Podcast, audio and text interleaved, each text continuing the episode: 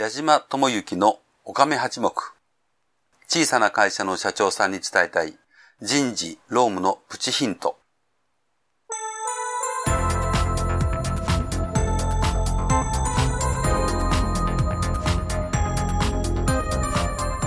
矢島智之のおかめ八目。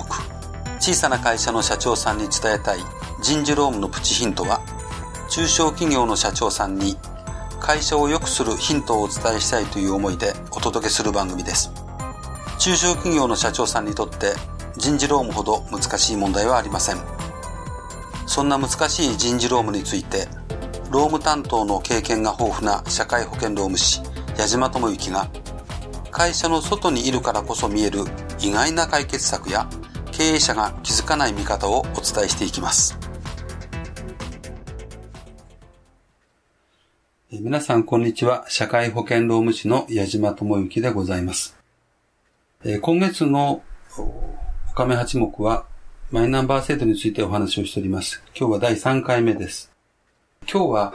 罰則についてえ、ちょっと生々しいような言葉なんですが、罰則についてとしてお話をさせていただきたいと思います。えー、マイナンバーというのはですね、実はあの、個人情報保護法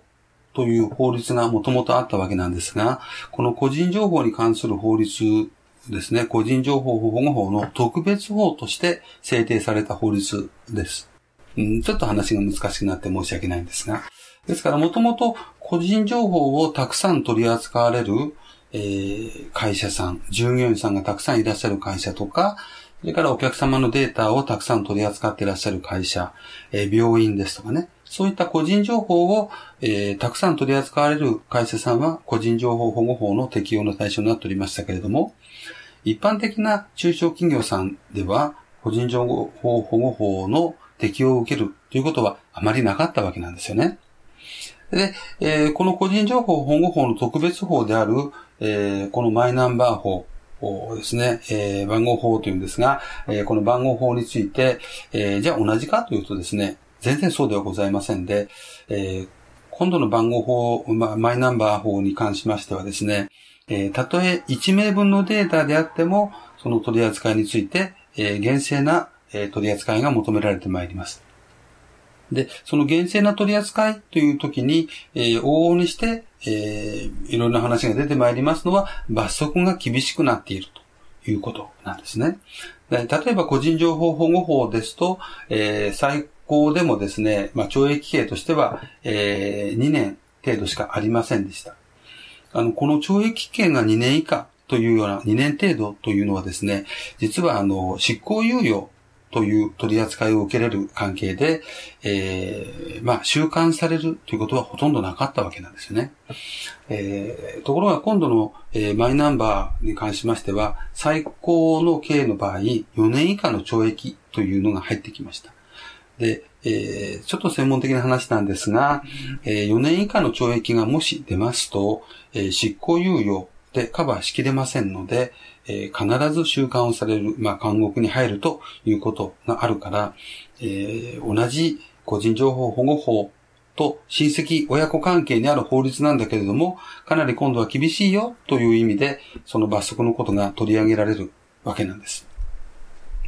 で、その罰則自体、間違いだということはございませんので、そういう罰則は、えー、課されることはあるわけですが、では、えー、一般的な企業さんがですね、えー、一般的に通常の注意でもって、えー、情報を管理してた場合に、その可能性はあるのかうんあるのかと言われれば、あるとしか申し上げられないんですが、私は、えー、お客様からのご相談の折に、あります。ありますが、えー、例えば、ジャンボ宝くじを2枚買ったら2枚とも、えー、7億円が当たってたと。そのくらいの確率でお考えいただいてもいいんじゃないですか？と申し上げております。えー、つまり、えー、まあ、あることはあるんでしょうけれども、えー、そういう処罰を食らう可能性というのは、え、ほとんどない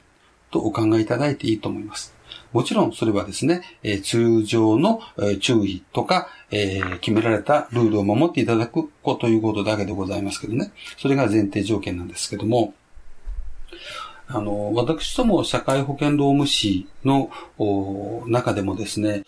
えー、そのような判断がもうすでに示されておりまして、あの、通常の業務を行っている限りにおいては、厳しい罰則の適用を受けるということは、まあ、極めて限定的であるという判断を示してきております。まあ、これはどういうことかと言いますと、まあ、悪意があってですね、大量のデータを自己の利益のために持ち出したとかですね、まあ、そういうようなことに関しては厳しい処罰をされるわけなんですが、えー、現実としてですね、その個人番号のレベルの問題で、えー、それほど大きな、あの、リスクは発生しないだろうということを私どもは見ております。えー、ただ、ゼロではございませんので、えー、正しい管理方法、えー、やり方は考えていただかなければいけないと思います。で、あの、今この時点で皆様方にお伝えをしておきたいのは、その罰則はあります。ありますが、その罰則をあまりその重大なものとして捉えていただきたくないな。えー、あまりにも過敏に反応していただきたくないな、ということを私個人は思っております。す、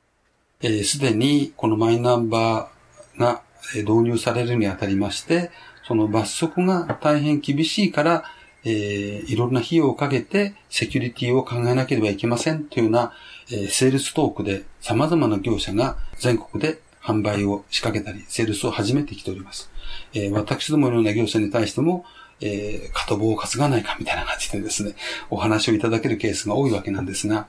えー、現実問題として発生する可能性が極めて低いものに対して、私は、その、うん、余分な費用をかけて、えー、対応される必要は、まあ、ほとんどないんではないかな、というふうに思っております。まあ、個々のケースによって対応策は違うと思いますので、えー、また個別にですね、えー、自社の対応についてお考えをおお持ちの場合、迷ってらっしゃるような場合ございましたら、私ども社会保険労務士などにご相談していただければ良いかと思います。え以上です。今日の話はここまでとさせていただきます。ありがとうございました。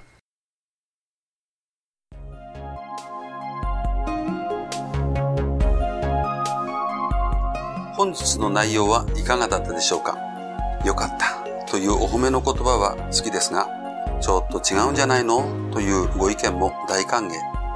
人事労務に100点の答えはありませんから。この番組では感想や質問などを受け付けています。また、矢島と番組をご一緒していただけるゲストも大募集しています。矢島社会保険労務士事務所のサイトにあります、ポッドキャスト配信ページのお問い合わせフォームよりお待ちしております。サイトは飛騨の社労士で検索してください。ではまた次回この番組でお会いしましょう。矢島智之でした。